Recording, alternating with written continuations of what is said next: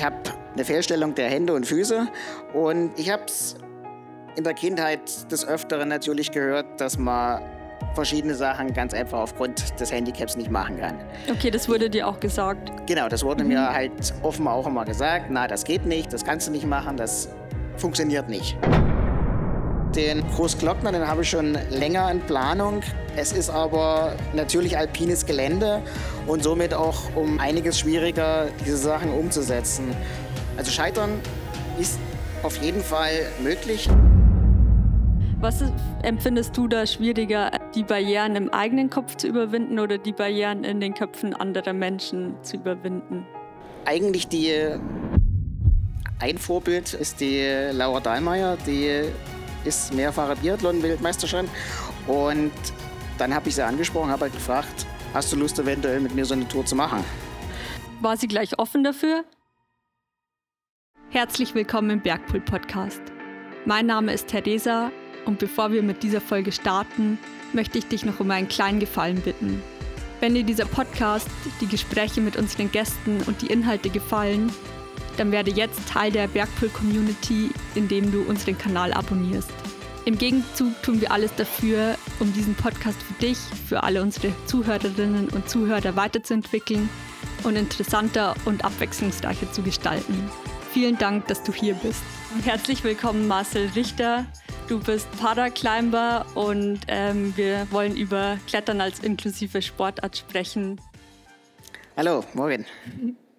Um jetzt direkt ins Thema einzusteigen, starten wir mit dem ersten Foto. Man sieht dich ähm, bei deinem letzten großen Projekt, das du dir verwirklicht hast. Also mir geht es immer so, wenn ich persönliche Projekte oder Träume verwirkliche, dann hilft mir das total, auch Vorbilder zu haben oder mir zu denken, wie hätten Vorbilder das ähm,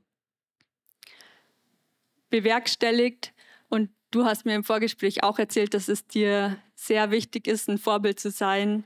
Ähm, gab's, also warum ist dir das so wichtig und gab es einen speziellen Moment, in dem dir das so bewusst geworden ist, ähm, dass du für andere Menschen ein Vorbild sein möchtest? Also für mich war es am Anfang erstmal eine Selbstfindung, erstmal zu schauen, wie, ähm, was kann man mit dem Handicap ganz einfach erstmal machen. Ich habe viele auf meinem Weg ähm, kennengelernt, die mir immer mit offenen Armen und Augen natürlich entgegengekommen sind und äh, verschiedene Sachen haben ausprobieren lassen.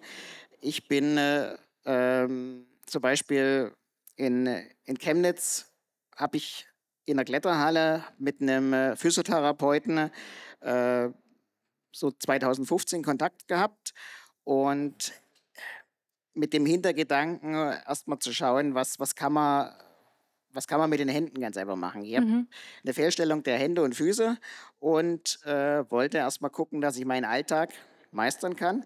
Und in diesem Zusammenhang hat er mir halt verschiedene Übungen ganz einfach auch gezeigt, wie ich äh, beim Klettern und beim äh, Slacklining äh, Kraft aufbauen konnte. Dann darüber, wie gesagt, bin ich ja nach Tirol gekommen und habe dann zum Beispiel äh, die Birgit kennengelernt, die äh, Sportkletterlehrerin ist und mir ganz einfach da auch eine ganz andere Sichtweise aufs Klettern gegeben hat. Und dann äh, ging das weiter, dass man verschiedene Leute kennengelernt hat, die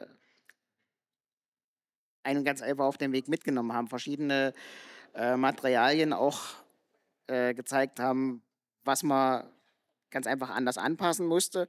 Und dann ist mir natürlich auch, wenn man das über die lange Zeit gemacht hat, ähm, bin ich jetzt auch an einem, an einem Punkt, wo ich sagen kann, okay, äh, ich möchte jetzt auch was den anderen mitgeben. Also ich möchte ganz einfach auch sagen, dass man mit einem Handicap äh, ganz einfach ganz cool auch Sachen ausprobieren kann, dass man äh, eine Vorbildfunktion hat, dass man sagen kann, es geht alles. Mhm. Man muss es nur ausprobieren. Mhm. Also das heißt, du bist quasi nicht, nicht so wirklich über ein Vorbild auch zum Klettern gekommen, sondern dein Ansatz war eben über das therapeutische Klettern, bist du dann zum Sportklettern gekommen mhm. und hast so diesen Weg für dich entdeckt genau. auch. Ähm, aber hast du auch selber Vorbilder? Also Vorbilder, ein Vorbild, äh, mit der ich die, zum Beispiel diese Großglockner-Tour gemacht habe, Mhm. ist die Laura Dahlmeier. Die ist mehrfache Biathlon-Weltmeisterin und ähm, man hat sie natürlich in den letzten Jahren, wo sie aktiv Leistungssport betrieben hat, immer verfolgt und ähm, hat sie zum Beispiel dann auch kennengelernt über die, über die Kletterhalle, wo ich selber arbeite, weil sie da natürlich auch äh, selber ihr Training mitgemacht hat. Und dann hat man erfahren, dass sie halt Bergführerin äh, die Ausbildung gemacht hat. Mhm. Und äh, dann habe ich sie angesprochen, habe halt gefragt, hast du Lust eventuell mit mir so eine Tour zu machen? War sie gleich offen dafür und hat Sie gesagt, hat ja, mach Ja mal. gesagt. Cool. Ähm, hilf, in welchen Momenten hilft dir das denn, selber Vorbilder zu haben?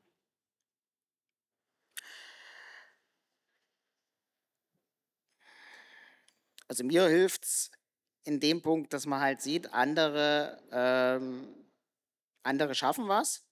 Und wenn man, äh, man halt wirklich an der Sache dranbleibt, dann kann man auch was erreichen. Also dann kann man, also scheitern ist auf jeden Fall möglich, aber wie gesagt, besser ist es, wenn man halt wirklich versucht, dass man mit dem Gedanken rangeht, ich kann das auch schaffen. Mhm.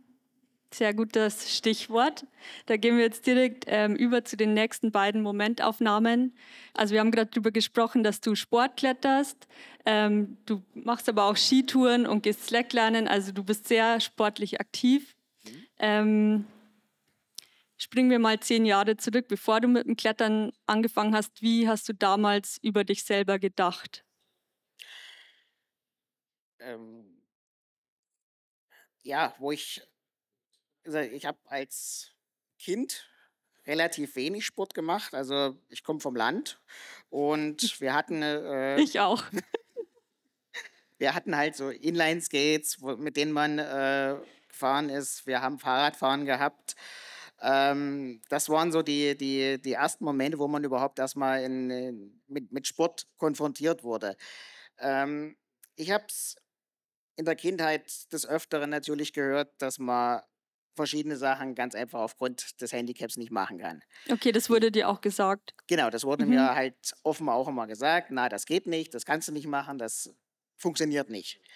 Und ja, mit dem man halt älter wird, ist es dann so gewesen, dass man halt verschiedene Sachen ausprobiert hat Mhm. und aktiv zu den Vereinen hingegangen ist und äh, dann auch natürlich gesehen hat, ja, es funktioniert oder na, lass mal lieber. Mhm. Und aber würdest du sagen, dass deine eigene Motivation da damals sehr, sehr wichtig war? Ja, also die, die Eigenmotivation, also man muss wirklich, äh, ich habe mir mal was rausgesucht, was ich probieren wollte. Mhm. Bin dann halt zu den Vereinen hingegangen und habe halt gesagt, okay, äh, das würde ich gerne mal testen. Und bei den meisten ist es tatsächlich auch so gewesen, dass man es dann testen durfte. Mhm. Und dann, äh, ja, ging das so leicht dahin. Und dann hat man halt wirklich gemerkt, ja, es macht mir Spaß oder ich lasse es dann lieber. Mhm. Um an der Stelle jetzt einen kurzen Exkurs zu machen, ähm, was würdest du dir denn da von Vereinen oder Kletterhallen auch wünschen in der Hinsicht? Also ich würde mir halt in dem Punkt, ähm, ja, gerade bei Vereinen auch wünschen, dass man, dass die Offenheit mehr da ist, dass man halt wirklich mehr versucht, ähm, Leuten, die ein Handicap haben, dass man äh, sie mehr ausprobieren lässt. Mhm. Dass halt nicht gleich von vornherein sagt, na, das funktioniert nicht, sondern dass man halt wirklich offen an die Sache rangeht. Im Bereich äh, Klettern natürlich, dass man äh, mehr auch mit, mit Physiotherapeuten, mit Ärzten zusammenarbeitet und schaut, ähm, ist es für den Körper sinnvoll Mhm. oder sollte man es lieber lassen? Mhm. Und speziell jetzt bei Kletterhallen, kannst du da? bei Kletterhallen, dass man halt, also es gibt, ich wohne ja in Tirol und es gibt in Österreich diese Kletterreihe, nennt sich Inklettern, Mhm. wo man in verschiedene Hallen geht und dann äh, an gewissen Tagen den äh, Leuten, die ein Handicap haben, ganz einfach die Möglichkeit gibt, dass sie es mal ausprobieren können. Dann äh, sind meistens auch, wie gesagt, äh, entweder ausgebildete Trainer oder Physiotherapeuten mit anwesend, die sich das mit angucken kann, wo man Fragen stellen kann und darüber dann auch seinen Weg finden kann. Mhm. Das waren auch meine Einstiegsmöglichkeiten ins, äh, ins Klettern mit Handicap aktiv. Ähm, ich habe 2015 im Dezember hatte ich so eine Inkletterveranstaltung mitgemacht, wo ich ganz einfach auch, äh, wie gesagt, selber mich austesten konnte, außerhalb von der Physiotherapie. Ja. Und dann auch darüber den Einstieg geschafft habe, dass man aktiv in, äh, ins Klettertraining einsteigt. Mhm. Genau, jetzt sehen wir dich hier beim Klettern. Ähm, also deine, dein Gurtsystem sieht schon mal ein bisschen anders aus. Vielleicht kannst du kurz erklären, was so die Besonderheiten bei dem Equipment sind, das du benötigst. Also ich habe ähm, einen, einen Brustgurt zum Klettern. Bei mir ist der Körperschwerpunkt ungefähr gleichzusetzen mit einem Kind, was so um die acht, neun Jahre eventuell ist. Und die Gefahr, wenn ich jetzt zum Beispiel im Überhang klettere oder eine schwere Route klettere, wo ich ähm, jetzt nicht hundertprozentig weiß, wenn ich stürze, wie ich falle, Mhm. äh, dann ist es für mich immer noch ein, A, eine mentale Sicherheit und B, aber auch eine körperliche Sicherheit, dass ich den Brustgurt mit verwende, dass ich halt, wenn ich falle, wirklich auch gerade falle und nicht eventuell mit dem Kopf nach unten schaue. Mhm. Du hast uns ja auch deine Kletterschuhe mitgebracht. Ja, Wollen wir die kurz zeigen? Geht's? so, also Kletterschuhe sind bei mir natürlich immer sehr speziell, weil A, habe ich zwei unterschiedlich große Füße und B, ist natürlich, ähm, ich habe jetzt Klettern im Wettkampf gemacht und Kletterschuhe im Performance-Bereich zu finden, ist eine ziemliche Kunst. Und es gab lange Zeit auf dem Markt, klar, Kletterschuhe im Kinderbereich, die waren aber äh, ja für einen Erwachsenen eher schwierig aufgebaut. Also es waren so weich, dass man natürlich schlecht eine Kraftübertragung auf die, auf die dritte bekommen hat. Und Scapa hat eine Kinderreihe zum Beispiel rausgebracht, den äh, Drago Kid. Und der ist, wie man schon sieht, natürlich auch dem normalen Drago ziemlich nachempfunden und auch sehr gut umgesetzt. Und mit dem konnte ich dann äh, im Kletterbereich bei schweren Routen ganz einfach auch einiges mehr machen als vorher mit umgebauten Schuhen. Jetzt ähm, haben wir vorher schon kurz gesagt oder sind wir darauf eingegangen, was du dir von Kletterhallen oder Vereinen wünschen würdest. Ähm, wenn wir jetzt über das Material sprechen, was wünschst du dir da von Herstellern in Bezug auf mehr Inklusion? Mit den Herstellern, das ist halt äh, ist immer eine schwierige Geschichte, weil es ist individuell. Der eine hat jetzt nur ein Bein, der andere ähm, ja, hat nur ein Stück vom Fuß. Also wir haben einen Italiener, der zum Beispiel, äh, dem fehlen die Zehen vorne. Und solche Schuhe zu bauen für Leute mit einem Handicap ist immer schwierig. Also es gibt natürlich, dass man jetzt orthopädische Schuhmacher zum Beispiel nimmt und äh, die dann ganz einfach auch darauf anspricht und fragt, äh, was kannst du mir eigentlich in dem Bereich bauen? Also da ist es von den Herstellern, dass der Hersteller äh, halt einen Schuh für den Athleten zur Verfügung stellt und dass derjenige sich dann die Möglichkeit hat, diesen Schuh mit Hilfe des Orthopäden ganz einfach auch umzubauen.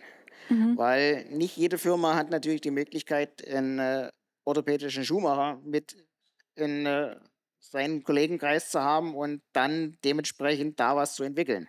Ja, aber du hast einen Schuhmacher, der dir hilft dabei, dein Equipment anzupassen. Also ich habe zwei in Tirol, die einen in Innsbruck und einen in, in Reute, die in den letzten Jahren da äh, viel am Basteln waren. Mhm.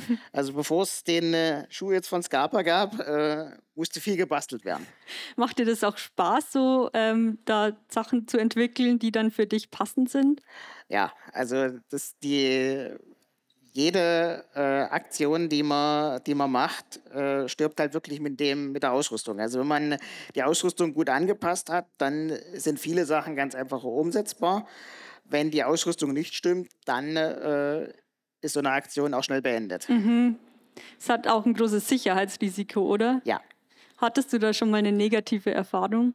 Ja, ich habe 2019 habe ich mir Schienenwadenbein gebrochen, weil es gab in dem Bereich, ich habe da äh, die ersten Versuche im Skitourenbereich gemacht und äh, habe da halt Material ausprobiert. Also Skitourenmaterial im Kinderbereich gibt es in dem Sinne schon relativ lange. Aber es ist halt, dass man, ähm, also man hat so einen Bindungseinsatz, den man in seine Alpinski reinklicken kann oder es gibt so Rahmenbindungen, wo man den Schuh auch reinmachen kann. Das ist für Kinder sehr gut ausgelegt. Wenn man aber etwas größer, etwas schwerer ist, wird es schwierig. Weil dann funktioniert das meistens nicht mehr oder nur eingeschränkt. Und was ist dann passiert? Ähm, ja, de facto bin ich im Stehen umgefallen, aber äh, nicht auf der Waagerechten, sondern es ging schon relativ steil nach oben. Und ähm, mir ist halt eine Rahmenbindung von äh, oben nach unten durchgebrochen. Und bei mir hat im Endeffekt der Ski nach oben geschaut und ich nach unten. Okay, aber das hat dich dann nicht entmutigt und du bist trotzdem wieder aufgestanden. Also in dem Fall nicht, aber später dann wieder weitergemacht, Sport zu machen und also nachdem der Heilungsprozess dann wirklich durch war und man endlich wieder Sport machen konnte, äh, war natürlich mein Ansporn gewesen, dass ich äh, jetzt ganz einfach schaue, dass man die Ausrüstung so anpassen kann, dass es beim nächsten Mal äh, nicht zu sowas kommt. Mhm.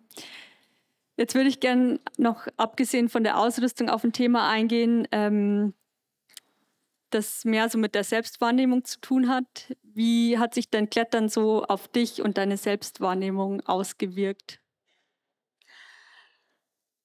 Also Klettern hat sich darauf eigentlich ausgewirkt, dass ähm, ich am Anfang natürlich auch viel am Zweifeln war, ob die Sachen, die man macht, ob das wirklich der richtige Weg ist oder ob man halt wirklich sagt, äh, geht man auf das, was andere sagen, äh, das geht nicht, drauf ein oder sagt man halt sich halt wirklich, okay, äh, ich probiere jetzt was.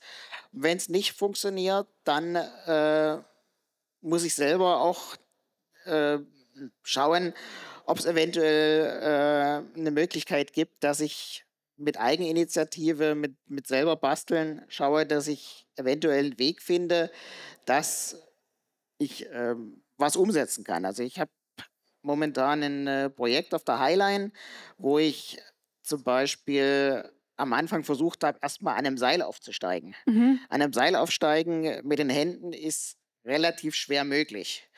Und da habe ich mir auch von Freunden äh, Material besorgt und habe erstmal geguckt, äh, was, was habe ich denn für Möglichkeiten, ähm, so aufzusteigen, dass es leicht ist und dass es für mich auch selber umsetzbar ist. Mhm. Es sind viele Nächte, wo man drüber gegrübelt hat und geschaut hat, äh, wie mache ich denn das jetzt am dümmsten? Und dann ist mir immer wieder was Neues eingefallen, was ich dann probieren wollte. Und so ging der ganze Spaß eigentlich dann immer weiter. So kommst du von einem ins nächste und Boah, aber auf einer Highline zu stehen, das ist ja schon, also da muss man ja erstmal hochkommen. Genau, also jetzt sind wir gerade mal beim Hochkommen, ja.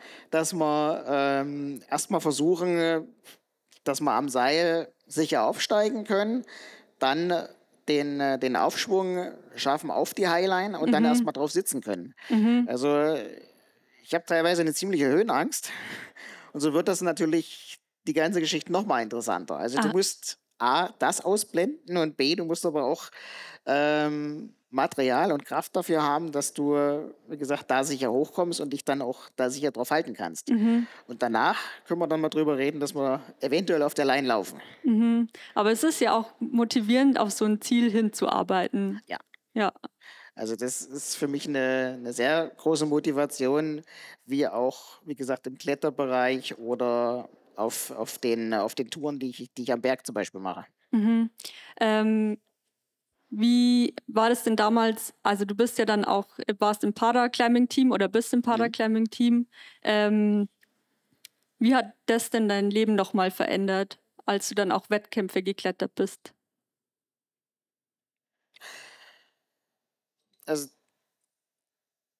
das hat in dem Punkt äh, viel gemacht, weil man natürlich mit, mit anderen, die ein Handicap haben, äh, auch zusammengekommen ist und dann auch eine Möglichkeit hatte, sich äh, mit denen auszutauschen, wie, wie sie das ganz einfach machen und äh, sich auch in irgendeiner Form natürlich auch ein bisschen mit denen zu messen. Also in, äh, bei mir ist das größte Problem beim Klettern natürlich die Größe.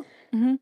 Bin jetzt nicht unbedingt gerade der Größte und habe damit natürlich auch relativ große Probleme, wenn äh, Längenzüge in den Routen drin sind. Und da war es natürlich in der Community die, die Möglichkeit, dass man auch andere mit drauf ansprechen konnte und oder auch schauen konnte, wie machen die denn das? Mhm. Und dann auch selber für mich halt viel mitnehmen konnte. Mhm, aber auch so zu merken, hey, ich bin mit meinen Problemen nicht alleine, also es gibt auch noch genau. andere, ja. Ähm, was mir jetzt da bei der, also ich habe mich auf das Gespräch vorbereitet und mir ist irgendwie aufgefallen, dass in dieser ganzen Diskussion oft eben Menschen zu Wort kommen, die solche Kurse leiten, die aber vielleicht kein Handicap haben. Und ich wollte mal wissen, wie dein Eindruck da ist. Also wer, was würdest du dir in der Diskussion noch wünschen? In der Diskussion würde ich mir eigentlich gern wünschen, dass das Ganze auch ein bisschen offener wird, dass, ähm, ja, dass man, äh, wie gesagt, dass es viel mehr, mehr Angebot auch in dem Bereich gibt, dass äh, Menschen mit Handicap äh, ganz einfach auch viel mehr die Möglichkeit bekommen, entweder in Kletterhallen oder in physiotherapeutischen Einrichtungen ähm, auf dieses Thema Klettern als Inklusion ähm, mehr zu kommen, um äh, diese Sachen ausprobieren zu können. Mhm.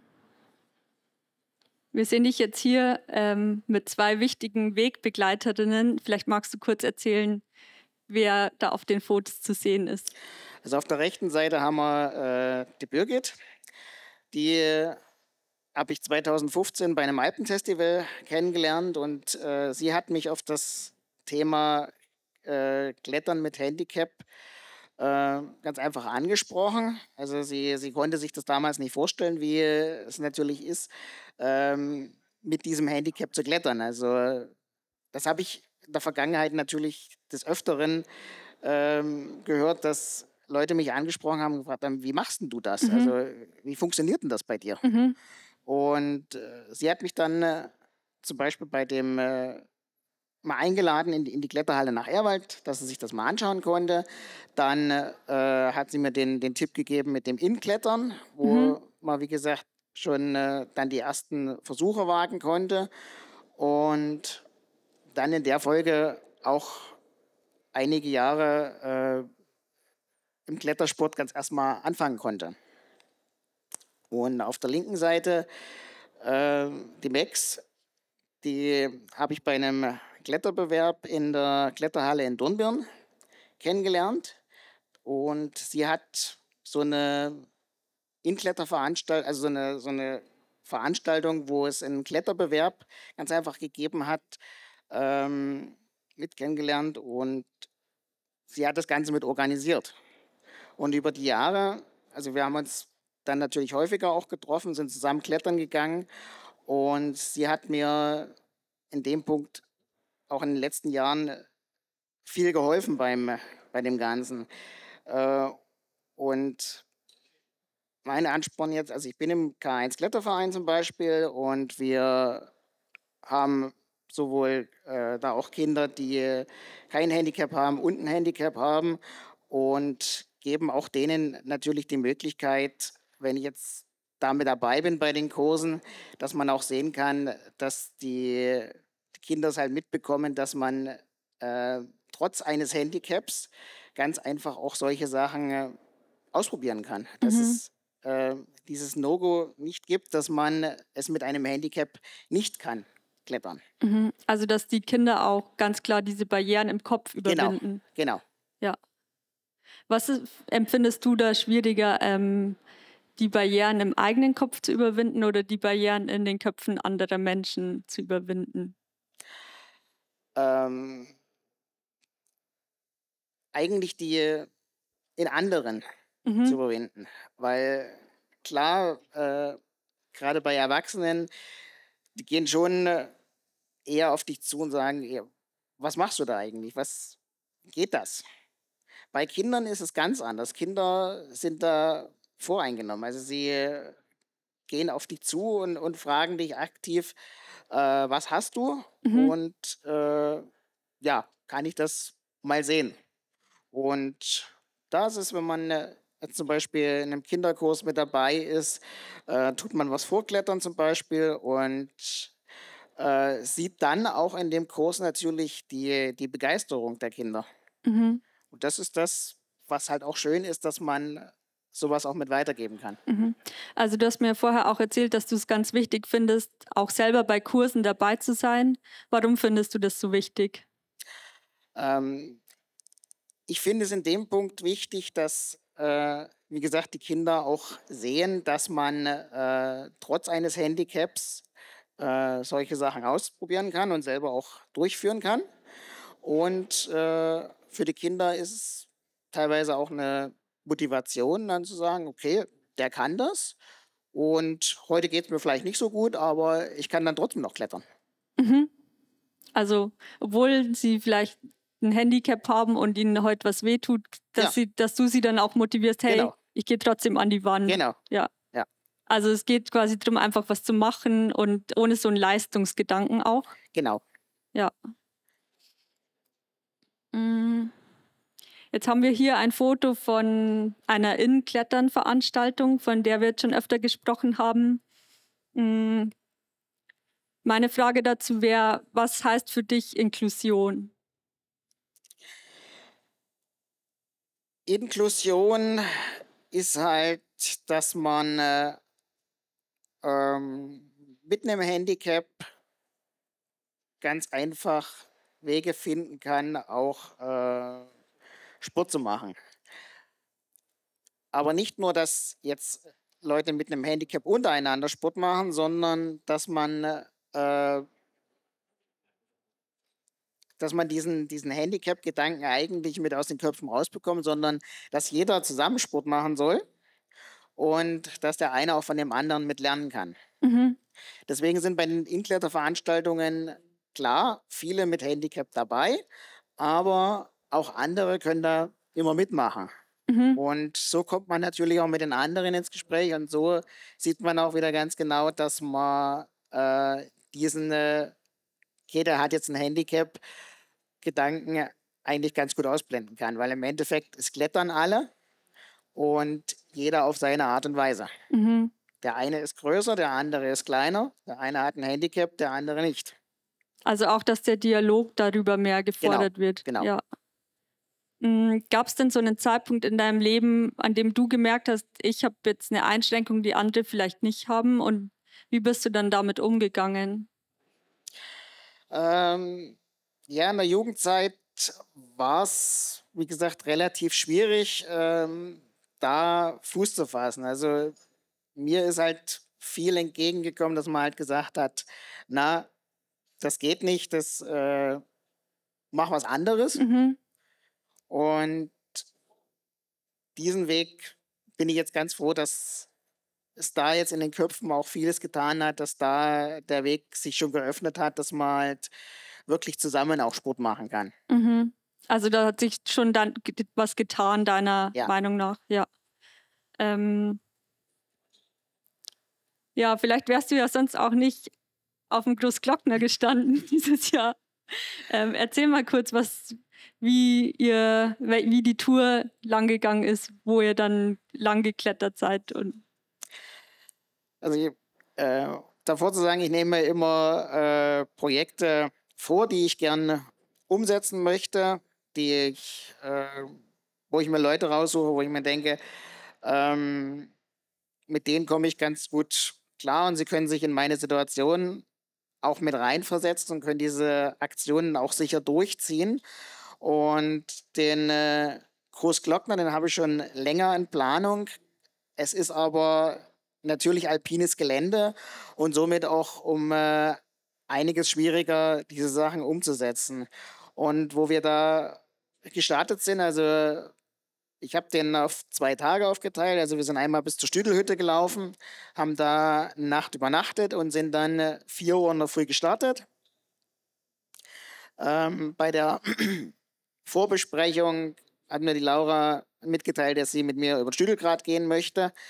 Ähm, Stüdelgrad hat für mich den Vorteil jetzt gehabt, dass ich es klettern konnte. Also mhm.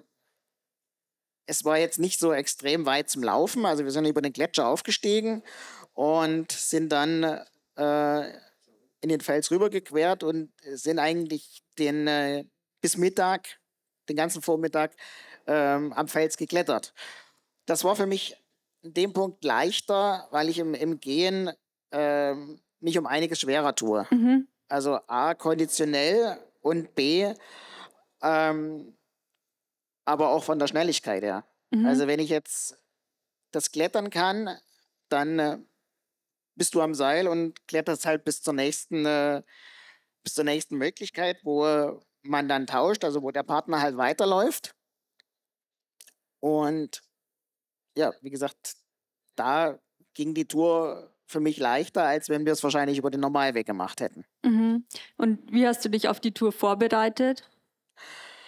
Also ich habe dieses Jahr mehrere äh, IFSC-Kletterbewerbe geklettert und habe da im Kletterbereich sehr viel gemacht mhm. und konnte da natürlich bei, bei kleinen Wandertouren äh, bei uns im Teilkessel rund um Erwald ähm, einiges an Konditionen auch mit aufbauen. Und natürlich in der Kletterhalle äh, einige Klettermeter auch machen. Und das war eigentlich die, die Hauptvorbereitung. Und von daher hatte ich eigentlich gedacht, wenn ich jetzt die Wettkampfsaison durchgezogen habe, dass ich es dann äh, wahrscheinlich dieses Jahr eher auch schaffe, solche Projekte umzusetzen. Mhm. Mhm. Jetzt sehen wir dich hier schon am Gipfel oben. ähm, was war denn von der Idee bis zum Abstieg, also von der Idee auf den Gipfel bis zum Abstieg so die größte Herausforderung? Also du hast gerade schon angesprochen, dass das Laufen für dich problematischer war als das Klettern, aber insgesamt betrachtet?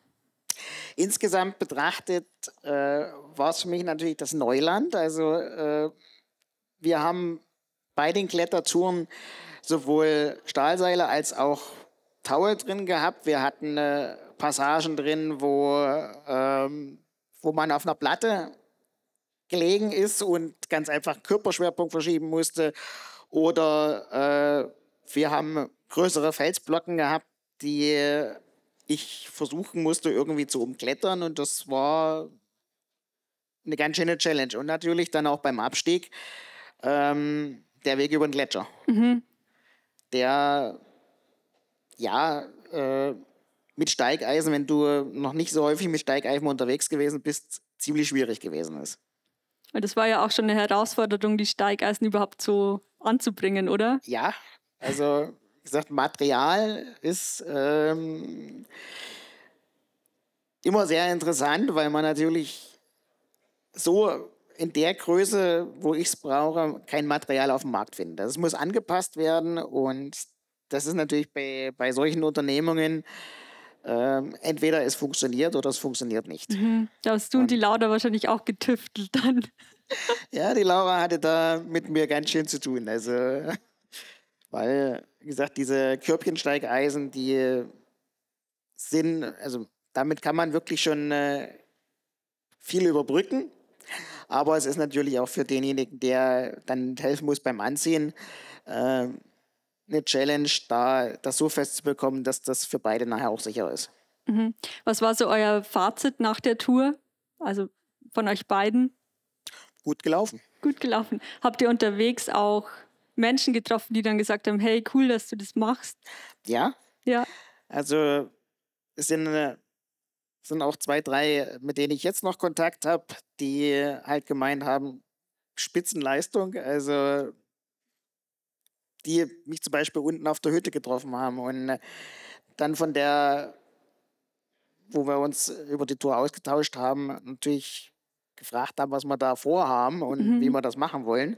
Und äh, im Nachtag echt sprachlos gewesen sind und gesagt haben, Respekt, dass du das probiert hast und noch größeren Respekt, dass du es geschafft hast. Mhm. Also da ist auch wieder so offenes Interesse einfach da ja. gewesen. Tut dir das gut, wenn da Leute so offen einfach interessiert sind? Also ich, ich fand das Interesse echt cool, dass die Leute selber auf mich zugekommen sind und auch zum Beispiel an der äh, Johann Hütten äh, dann zu mir gesagt haben, Respekt, dass du das machst und äh, weiter so. Mhm. Und warum wolltest du unbedingt oben auf dem Großglockner stehen?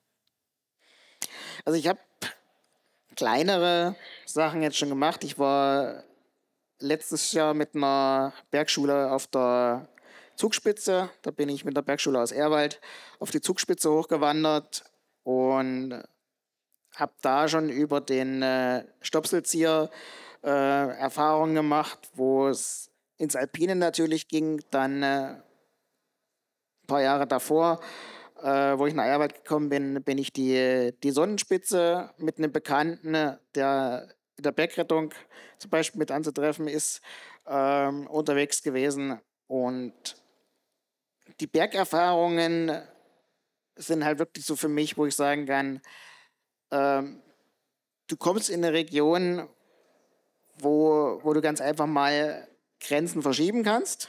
Du kannst dich ausprobieren und es hilft dir mental extrem. Mhm. Also wenn du eine, eine Tour geschafft hast, wenn du erstmal eine Tour probiert hast und sagst, okay, du hast es jetzt erstmal probiert, ist es schon mental extrem und wenn du sie geschafft hast, natürlich noch viel mehr. Ja, wie geht es dir dann danach, wenn du sowas geschafft hast?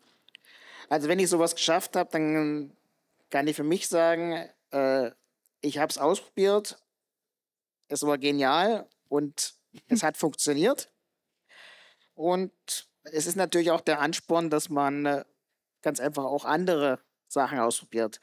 Ich habe jetzt zum Beispiel für den Winter äh, was geplant mit Skitouren gehen, also auch wieder einen höheren Berg, wo ich ganz einfach momentan an der Material bastle, an der Kondition bastle, um diese Sachen auch umzusetzen. Mhm.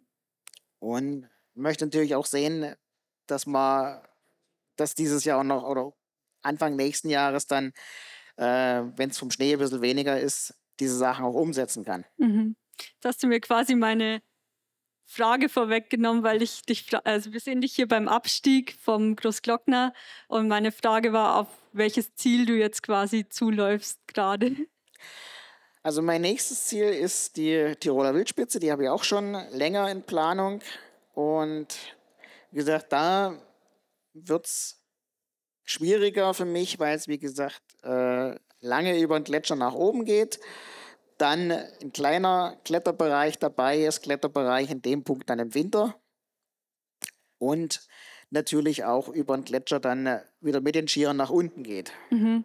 Und wenn man im Flachland groß geworden ist, äh, ist das mit, den, äh, mit dem Schnee und Skifahren und Skitouren gehen äh, nicht so weit her. Mhm. Und von daher, wie gesagt, muss man da jetzt erstmal Kondition aufbauen, Übung reinbringen und äh, dass die ganze Geschichte nachher auch irgendwo auch mit sicher ist. Okay, also jetzt im Winter Skitouren gehen und im Sommer dann wieder Highlinen. Genau. Ja. Highlinen, klettern und ja. ähm, zum Abschluss hier nochmal ein Foto von einer Inkletterveranstaltung, mm, um jetzt so das Gespräch auch abzurunden und nochmal so zum Anfang zurück, zurückzukommen. Was äh, möchtest du als Vorbild allen Menschen, egal ob jetzt mit oder ohne Handicap, mit auf den Weg geben? Also ich möchte gerne den Leuten mit oder ohne Handicap auf den Weg geben, dass man äh, erstmal verschiedene Sachen ausprobieren sollte und wenn man sich was in den Kopf setzt, das an dem Ziel auch dranbleiben und das Ziel auch, wie gesagt, verfolgen. Vielen Dank, Marcel, für deine inspirierenden Einblicke und Impulse. Ich hoffe, ihr konntet alle ein bisschen was mitnehmen. Wir sind jetzt im Anschluss ans Gespräch noch kurz hier, falls es Fragen gibt aus dem Publikum. Genau. Vielen Dank. Danke auch.